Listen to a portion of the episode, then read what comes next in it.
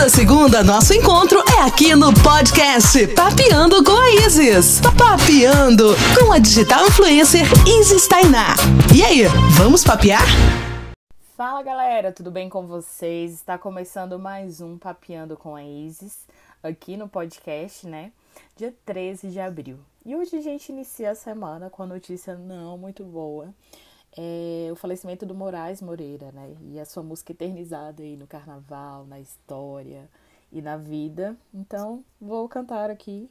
Não desligue, porque eu sou bastante desafinada. Preta, preta, pretinha.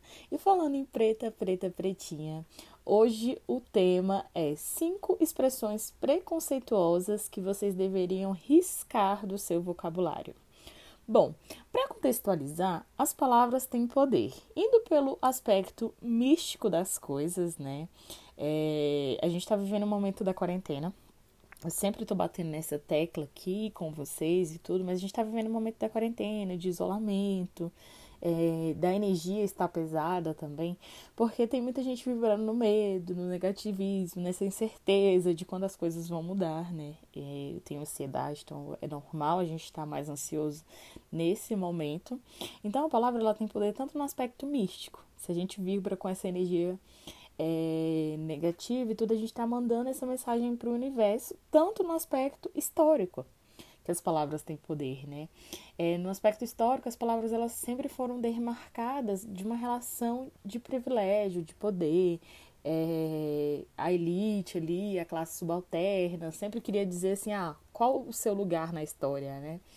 E aí, falando nesse aspecto, outra coisa que chama muita atenção é o preconceito linguístico. Seja com, por exemplo, é, nos casos da eleição de 2018, a gente teve muito preconceito com os nordestinos, né? Seja pelo seu sotaque, seja pela sua opção é, política, né? Seu contexto político, seu contexto histórico. E as pessoas tiveram bastante preconceito. Ou por achar que uma que uma pessoa é superior que a outra, um estado é superior que a outra. Então, por isso que a gente tem que desconstruir as palavras. Porque não é errado a gente não saber que tal termo que a gente utiliza sempre é racista tal termo que a gente utiliza sempre é homofóbico, tal termo que a gente utiliza sempre é machista. É errado a gente ignorar, tampar o sol ali e fingir que não ver e não querer aprender. Esse é o problema. E a primeira palavra é sobre cabelo ruim, né? Por que a gente deve tirar esse aspecto de cabelo ruim do nosso vocabulário? Porque se a gente for pesquisar no Google, convido todos vocês a fazerem isso depois do vídeo, pesquisa cabelos ruins e vão em imagem. A imagem que você tem é de, de um cabelo crespo, né? E a gente é, convive com a variedade, uma diversidade racial, diversidade de tonalidades de cabelo, né, de tipos. O próprio cabelo cacheado tem 12 tipos, cacheados, crespos, 4Bs, cabelos mais ondulados.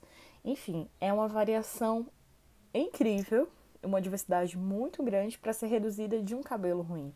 Isso carrega uma história durante muito tempo. É o padrão de beleza, né? A indústria, a indústria é a que mais lucra. A gente sabe que a indústria da beleza, indústria farmacêutica, né, das cirurgias plásticas, o Brasil ele consome muito isso, que são as indústrias mais lucrativas. Então, se vendia muito, ah, para alisar o cabelo, abaixar o cabelo, já vinha nos rótulos. E se hoje mudou, vocês podem me falar. Ah, Isis, mas hoje em dia não existe mais isso. Não existe porque a galera tá com a consciência, né, é, crítica, mas mesmo assim existe nas entrelinhas. Quando uma entrevista de emprego, hoje em dia não pode estar mais, mas antigamente era comum a gente ver nos classificados exigem boas aparências, né? E a boa aparência é daquele padrão eurocêntrico que, que nos foi ensinado, né? O modelo branco, é o cabelo liso, o cabelo amarradinho, bem preso, né? Que passa essa imagem de boa aparência e o cabelo crespo como se fosse um descuido. Então, até hoje eu ainda escuto várias pessoas, inclusive do meu convívio, falando sobre cabelo ruim, cabelo bom. E eu acho que as coisas vão muito além, né? São expressões do cabelo. E um cabelo ruim é aquele cabelo que não tem hidratação, não tem queratina, um cabelo mal cuidado. E ele pode ser tanto liso como cacheado. Se você não cuida, seu cabelo vai ficar danificado. É isso a palavra que a gente deveria utilizar. Bom, tomar uma aguinha aqui, né? Porque eu falei rápido demais. Falar em água, já se hidrataram hoje? Bom, gente, segundo é homossexualismo, né? É, eu tô fazendo um curso sobre é, questões LGBTs, né, e tudo, porque enquanto assistente social, enquanto mulher que tem essa vivência mesmo chamada para as pautas sociais, é sempre bom a gente aprender mais. E aí, pelo meu histórico de luta e militância, eu sempre falo muito sobre as questões raciais e de gênero, né, enquanto mulher, é, mulher negra, o meu lugar de fala enquanto heterossexual. Mas é, acontece que as pessoas têm uma dúvida. Ah, mas eu não sou LGBT, eu não sou negra, eu não vou falar sobre racismo, eu não vou falar sobre a homofobia. É, nós somos chamados para luta, todos ir para luta, né? Se a gente é, perceber que não é porque nos afeta que o outro não vai sentir, né? Não é porque não diz respeito a mim que a população LGBT é a que mais morre, a população negra é a que mais morre, é, travestis e transexuais estão morrendo diariamente, tra, é, travestis e transexuais estão apartados do mercado de trabalho convencional, 80% de acordo com a organização estão é, tendo como opção estar na prostituição, opção não, né? A única oportunidade ali de fonte de renda, correndo todo o risco que isso não vai me afetar, né? A gente fala muito, ah, tem que valorizar o ser humano, não tem que classificar, mas o ser humano ele é todos, né? E se você pensar no ser humano, é, toda vida importa, né? E, e, outra questão, assim, da gente aprender a se desconstruir. Por que, que o homossexualismo é errado? Poxa, eu uso esse termo, eu não sabia. E aí você que tem essa consciência pode falar: não, você sabia que o homossexualismo, até a década de 90, era caracterizado pela Organização Mundial da Saúde como doença? E aí, com os movimentos mesmo, é, várias organizações que tiraram isso, é, esse sufixo ismo, né? E diversificaram, passaram por homossexualidade, né? Porque ismo dá a ideia de doença e tudo, como se fosse precisasse de uma cura, né? E a orientação sexual da pessoa é só diz respeito a ela. Então, também outro aspecto que eu quero chamar a atenção aqui hoje é da gente entender que quando um grupo avança, nenhum outro retrocede. Quando a gente fala da conquista mesmo do casamento civil entre pessoas do mesmo sexo, que foi uma conquista né, é, do Supremo Tribunal Federal em 2011, as pessoas já, ah, eu não concordo, eu não aceito, mas isso é uma coisa que não diz respeito a você, né? Diz respeito mesmo ao outro, né? A vida do outro. Você não tem que dizer se você concorda ou não concorda. E isso vai muito além que não vai tirar o seu direito ou limitar o seu direito. Não quer dizer que ah, agora você que é casado aí na sua união heterossexual, que agora você vai rasgar a sua certidão de casamento porque vai invalidar todos, né? O cartório vai invalidar, o Supremo Tribunal Federal vai invalidar. É, as pessoas têm que parar de achar que quando um grupo avança, o outro retrocede, né?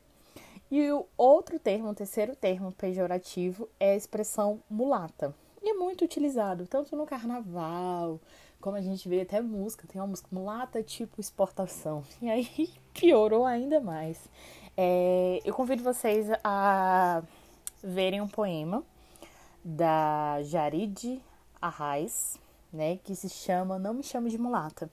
E ela contextualiza, é, de acordo com a história, o mulata é o cruzamento né, do cavalo com o jumenta, com a jumenta, com a mula, com a égua. É aquele cruzamento híbrido, né? E aí parte do pressuposto é, que a mulata é algo ali animalizado, negativo, sexualizado. E isso articulado com a sociedade escravocrata, que durante muito tempo achou que o, o mito, né? Que era um romance, o, o senhorzão lá da Casa Grande e a mulher negra escravizada, que era um romance, mas na verdade era fruto ali, né? Da exploração, do abuso, do estupro. Então a gente tem que tirar esse, esse termo, né? E aí isso acontece muito é, e se a gente for falar, entrar em outra questão da afetividade das mulheres negras que são preteridas, no sentido que durante muito tempo na história, a branca, né, para namorar, constituir família e a negra para se divertir, né? Então, por isso que a gente fala sobre o preterimento da mulher negra, questões delicadas da mulher negra, que a mulher negra passa nas suas relações por esse processo histórico, né, da mulata, da mulher negra ser hipersexualizada. No carnaval é exemplificado isso também, né, mulher mulata, tipo exportação e tudo. Também tem outro imaginário social que acha que a mulher negra é, já nasce com samba no pé. Todo mundo, ah, você é boa do samba. Gente, eu sou ruim de ritmo, não sei nem dois pra lá, dois pra cá. Mas parte do pressuposto, a gente samba. Samba é muito bom, eu amo samba, eu me diverti, amo feijoada, já lembro de caipirinha. Mas a gente também temos várias mulheres negras cientistas, médicas, né? No BBB tem a Thelma, que ela é anestesista. E falando em Thelma do BBB, é, é exigido um posicionamento, né, da Thelma muitas vezes eu, é, eu já fui até em algumas situações, né? Nós que somos mulheres negras, tá ali no convívio com a galera branca e, e não se posiciona, né? Mas na verdade a gente já levou tanta pancada da vida que a gente tá cansado. E ela, enquanto mulher negra, ela sempre se posicionou. Ela foi a única negra da turma dela, ela foi das políticas, né, afirmativas e tudo. E então é exigido um posicionamento dela como se ela fosse além do bem e do mal. E aí a gente tem que parar com isso também, né? Eu aqui posso estar falando sobre desconstrução e ter utilizado um termo aqui que passou despercebido. Por isso que não é o cancelamento, é ensinar. A partir do momento que o outro não quer aprender, aí a gente larga ele de mão mesmo, porque enfim, não vale a pena discutir com esse tipo de pessoa. e o quarto, termos pejorativos, são vários, mas eu reuni em uma só categoria aqui do item 4. Que é termos pejorativos como inveja branca, né? Que é aquela inveja boa. Como se tudo que fosse negro fosse ruim, né? A própria pomba da paz ali, a pomba da paz ali, uhul, afeto, good vibes, né? Algo bom. E aí, como se fosse ruim, tipo, ah, o gato preto dá azar. E durante muito tempo tinham é, pessoas que, que pegavam o animal para maltratar e tudo, por ter essa ideia de o gato preto dar azar. É, se a gente pensar no simbolismo da palavra, né? A gente não precisa nem ir muito longe, defender muita bandeira. Mas quando a gente parar para raciocinar um pouquinho, poxa, mas realmente, eu nunca parei para pensar, por que, que o gato preto dá azar? Só porque ele é preto? Estranho, né? E aí, é, serviço de preto, como se fosse um serviço mal feito, ou então amanhã é dia de branco. É, essas expressões assim, não sou tua negas, né? Como, ó, peraí, não sou tua negas, não, não fala, não fala mal é, comigo, não fala de qualquer jeito, você tem que me deve respeito. Com as negas você pode falar de qualquer jeito. Então, se a gente for parar assim, a gente vai desconstruindo, né, essas palavras e a história ela tem poder, né? Então, durante muito tempo não era permitido, já falei sobre isso aqui também, mas vou falar de novo. Na ditadura militar, o censo do IBGE era, de acordo com Leila Brandão, perdão, é, Leila Leitão, não, esqueci. Eu vou descobrir e deixar no inbox aí que eu acabei de esquecer. Foi tema do meu TCC, mas realmente já estava viajando. De acordo com ela, era proibido pelo, pelo censo do IBGE, pelos militares, a definição de cor e raça. Né? E a própria palavra assim do, do cruzamento da mulata, quando foi o homem negro, voltando, o homem negro que teve relação com uh, o homem branco que teve a relação com a mulher negra era para higienizar, né? Tinha a ideia de higienizar a cor, suavizar, tirar, vamos fazer uma limpeza. A ideia da miscigenação era essa, fazer uma limpeza para tirar a cor negra, né? Era como se tivesse uma peça de roupa que tá suja, a gente colocasse na máquina para tirar o manchado. Era isso que eles queriam, né? Tirar a cor negra. Por isso que a gente tem que refletir sobre esses aspectos.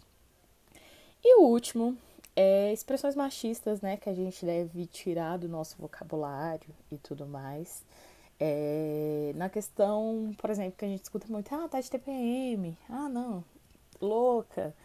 Tipo, quando a gente vê um, um cara falando, ah, minha ex é louca, tu já fala, olha, corre. Minha filha fala esse lado, é Bino. Porque é um cara que quer desqualificar a mulher, é louca. Por que, que ela é louca? Quando ela não concorda com você, ela tá sendo louca? Então, nesse sentido da gente parar para pensar, eu, eu lembro que, ó, vai fazer quatro anos esse ano que eu tô namorando Mas durante a minha vida toda, assim, eu via minhas primas namorando, casando. É, pessoas da minha família falavam assim, ah, você vai ficar pra titia, você vai ficar solteira. Ixi, não arrumou na faculdade, não arruma mais. E essa cobrança que tem sobre a mulher, né?